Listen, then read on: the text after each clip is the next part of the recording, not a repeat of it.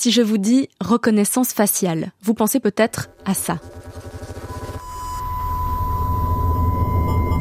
la série Netflix Black Mirror qui nous montre les dérives de la technologie. Il y a des chances aussi pour que vous pensiez à la Chine et ses millions de caméras intelligentes qui surveillent la population. Et peut-être qu'à force d'entendre parler de tout ça, vous vous demandez en quoi cette technologie vous concerne, vous. À quel point la reconnaissance faciale envahit-elle vraiment nos vies? Le point J. Avec Gabriela Cabré. Pour comprendre les enjeux qu'il y a autour de cette technologie, j'ai pris un train, direction Martigny, pour me rendre à l'Institut de recherche de l'IDIAP. C'est un centre de recherche à la pointe dans le domaine de la biométrie. J'ai rendez-vous ici avec Sébastien Marcel. Lui, il dirige l'équipe de sécurité biométrique et de préservation de la vie privée dans cet institut. Dans différents labos, ces équipes de recherche travaillent sur des projets liés à la reconnaissance faciale. Et c'est justement un de ces labos situés au sous-sol du bâtiment que Sébastien Marcel m'invite à découvrir. Devant nous, sur des étagères, des visages humains faits en silicone sont alignés. Ils serviront aux chercheurs de modèles pour voir comment les gens essayent de tromper des systèmes de reconnaissance faciale. On a fait déjà depuis dix ans, on a fait des études sur euh, les façons de déjouer la, reconnaissance de visage de différentes façons. Donc euh, avec ces masques en silicone, c'est une des manières, il y en a plein d'autres. Et donc on a démontré qu'on pouvait euh, casser la, reconnaissance du visage, donc l'attaquer. Et dans nos projets de recherche, on essaie ensuite de développer une technologie pour euh, éviter que ça se passe. Hein. C'est pour ça que les entreprises viennent nous voir pour qu'on teste la sécurité de leur système. Souvent, ils ont des systèmes de sécurité pour euh, éviter que la reconnaissance du visage soit trompée. Et donc, on teste ça aussi. Donc, on va tester si la reconnaissance du visage marche bien, on va tester si on arrive à la casser, et on va tester aussi si leur défense fonctionne bien également. Bon, tous ces visages qui nous fixent, c'est sans doute très utile, mais c'est pas super rassurant. On, monte? On monte. super.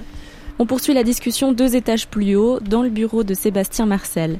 On va voir comment fonctionne cette technologie, quelles en sont les applications concrètes, et vous l'entendrez s'amuser à mettre des filtres sur nos visages. Vous savez, ces filtres dispo sur certains réseaux sociaux ou via des applications, eh ben c'est pas si anodin que ça. Quand on fait de la reconnaissance de visage, en fait, il y a, il y a deux formes d'application ou deux tâches. Soit on fait de la vérification, soit on fait de l'identification. La vérification, c'est un peu comme euh, le, remplacer le mot de passe ou euh, son code euh, quand on va au distributeur de billets pour chercher de l'argent.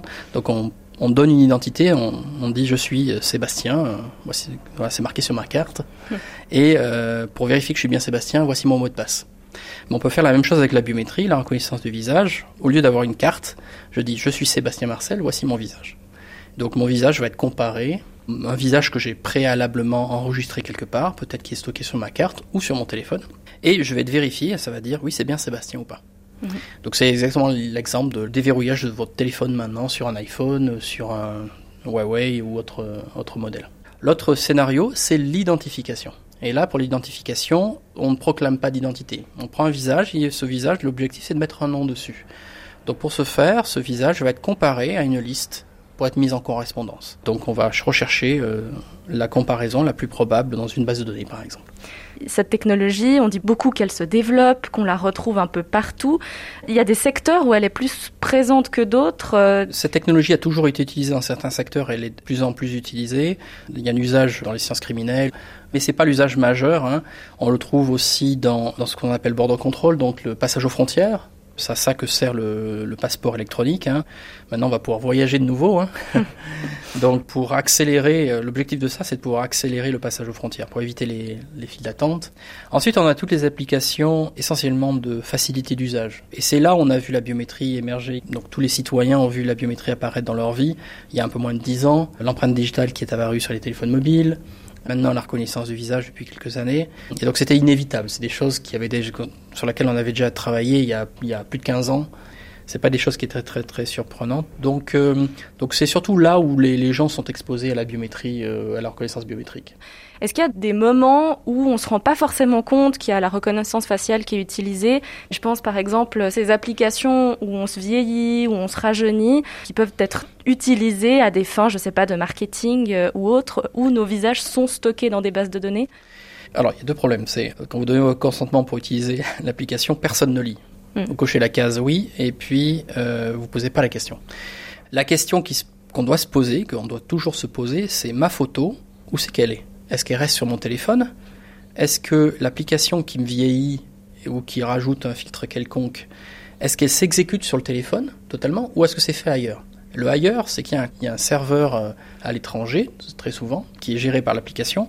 Donc ça veut dire que votre photo, elle va sur ce serveur, elle est transmise par Internet, ou elle va être traitée pour vous vieillir ou rajouter ce filtre, et ça va revenir sur le téléphone. Souvent, ces données-là vont être utilisées à votre insu pour autre chose. On peut imaginer, euh, même fantasmer sur euh, les différents types d'applications qui pourraient être utilisées, mais en fait, dans la réalité, dans la plupart des cas, ces images qui sont envoyées par millions sur des serveurs dans des pays généralement qui sont hors Europe, Russie ou d'autres pays qui échappent à la législation euh, européenne, vont être utilisés pour enrichir euh, des, bases de données qui serviront pour la plupart à créer des systèmes d'analyse d'images de plus en plus sophistiqués et notamment de la reconnaissance du visage. Donc euh, très souvent ces applications, ces applications peu chères, souvent gratuites, attrayantes, qui servent d'aspirateur à données pour créer des grosses bases de données d'images qui seront ensuite annotés, ou soit qu'on annote même nous-mêmes, et qui vont servir à enrichir euh, et à créer d'autres services. Puisque plus cette base de données sera grosse, plus on arrivera à entraîner des systèmes de reconnaissance du visage qui seront plus précis. Parce que oui, un manque de précision, ça existe même dans la technologie.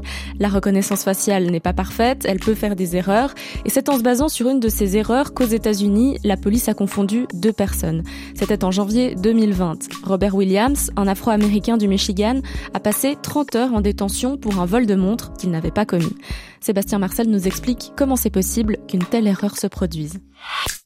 C'est un être humain qui a pris la décision arbitraire de croire sans réfléchir à ce que euh, la machine disait. C'est pas que la machine s'est trompée, c'est que la machine n'a fait que donner une estimation et puis après c'est un être humain qui décide. Maintenant ce qui se passe, c'est que si on fait des sous-populations, donc si on fait des catégories de personnes, par exemple on met les hommes d'un côté et les femmes de l'autre, ou on va mettre des personnes qui sont plus d'origine caucasienne ou d'origine noire par exemple, eh on va s'apercevoir que certains systèmes de reconnaissance du visage ont des taux d'erreur qui sont différents. C'est-à-dire que je vais que les taux d'erreur pour des hommes caucasiens vont être beaucoup plus petits que des personnes euh, qui sont par exemple des femmes euh, d'origine noire. Pourquoi? Parce que dans le système de reconnaissance de visage, quand il été créé la première fois, il y avait simplement dans la base de données beaucoup plus d'hommes blancs. Et pourquoi? Parce que ces images, elles viennent essentiellement du web. Elles ont été euh, crawlées, donc récupérées de l'Internet. Souvent, c'est des images de célébrités ou des personnalités politiques pour lesquelles il est facile de trouver sur Internet des images. Elles sont téléchargées à grande échelle pour former des bases de données.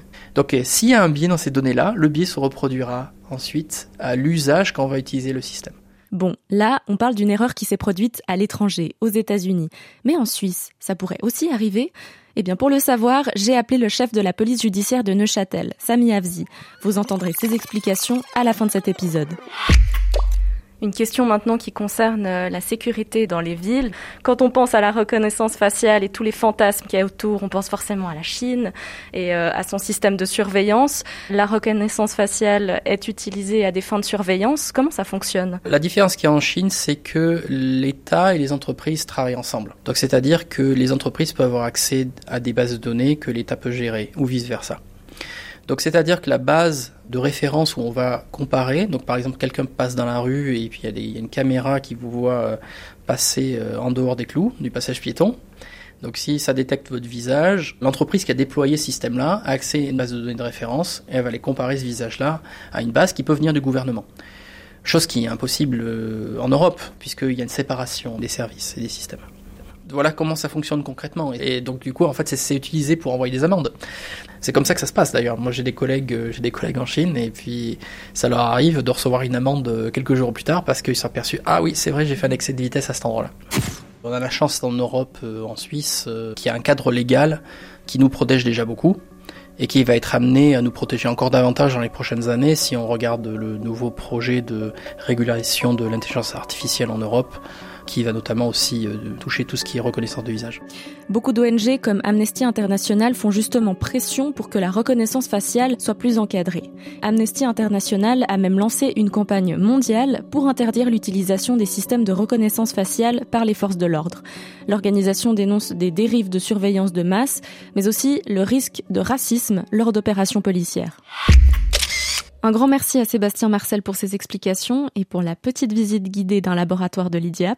Je vous propose maintenant de revenir sur la question de l'utilisation de la reconnaissance faciale dans les enquêtes policières suisses avec le chef de la police judiciaire de Neuchâtel, Sami Avzi. L'utilisation dans les enquêtes, elle est assez maigre en Suisse, hein, finalement. On l'utilise principalement pour comparer des photos de prévenus avec des photos d'auteurs d'infractions.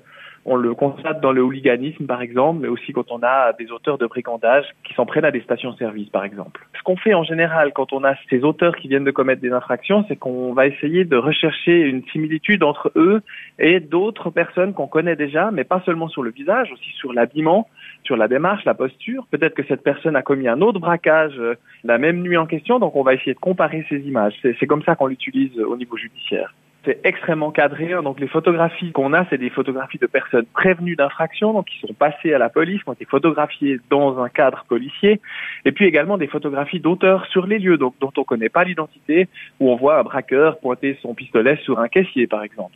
Maintenant, euh, concernant la fiabilité de l'outil, naturellement, comme tout outil, il n'a pas une fiabilité de 100%, mais la question, c'est pas de savoir si la machine fait des erreurs, c'est de savoir si l'homme peut comprendre les erreurs de la machine. L'homme doit pouvoir évaluer la force de la concordance. Donc c'est pas parce que le système va dire que cette image euh, est très proche d'une autre que nous on doit prendre la personne et la mettre en prison. Donc il y a vraiment une phase d'évaluation et ensuite cet indice doit être mis en relation avec les autres indices avant d'atteindre euh, finalement un juge qui aura une conviction ou pas par rapport à la culpabilité. Donc c'est tout un processus judiciaire. C'est pas une machine qui va nous dire qui on doit enfermer ou pas concrètement. Et, en disant ça, on dit aussi qu'il faut une solide formation en interprétation lorsqu'on fait des comparaisons euh, sur la base des, visages notamment, mais aussi des habits et, et autres images. Quand on pense à cette technologie, on pense aussi aux caméras de surveillance. En Suisse, la technologie de la reconnaissance faciale, ou plus précisément la détection automatique de visage, est-ce qu'elle est utilisée avec les caméras de surveillance? Il n'y a pas aujourd'hui de caméra qui scanne la population et fait automatiquement une recherche avec les banques de données policières. Par contre, je pense effectivement qu'il y a un vrai risque avec cette reconnaissance faciale automatique, mais ce risque ne se situe pas à l'État ou au niveau des polices, il se situe dans le privé avec des images qui sont collectées parce que tous les citoyens mettent à disposition ces images dans le cadre des réseaux sociaux, dans le cadre de leurs achats en ligne, sur le Natel, etc. Et donc c'est là où il y a peut-être le principal risque de dérive et je pense que c'est pas du tout dans l'utilisation judiciaire de ces images. Merci à Sami Avzi pour ses précisions et merci à vous d'avoir écouté cet épisode. Demain, je vous laisse en compagnie de Caroline qui vous parlera du Covid long. On sait quoi exactement de cette maladie? Quant à moi, je vous dis à tout bientôt. Le point J.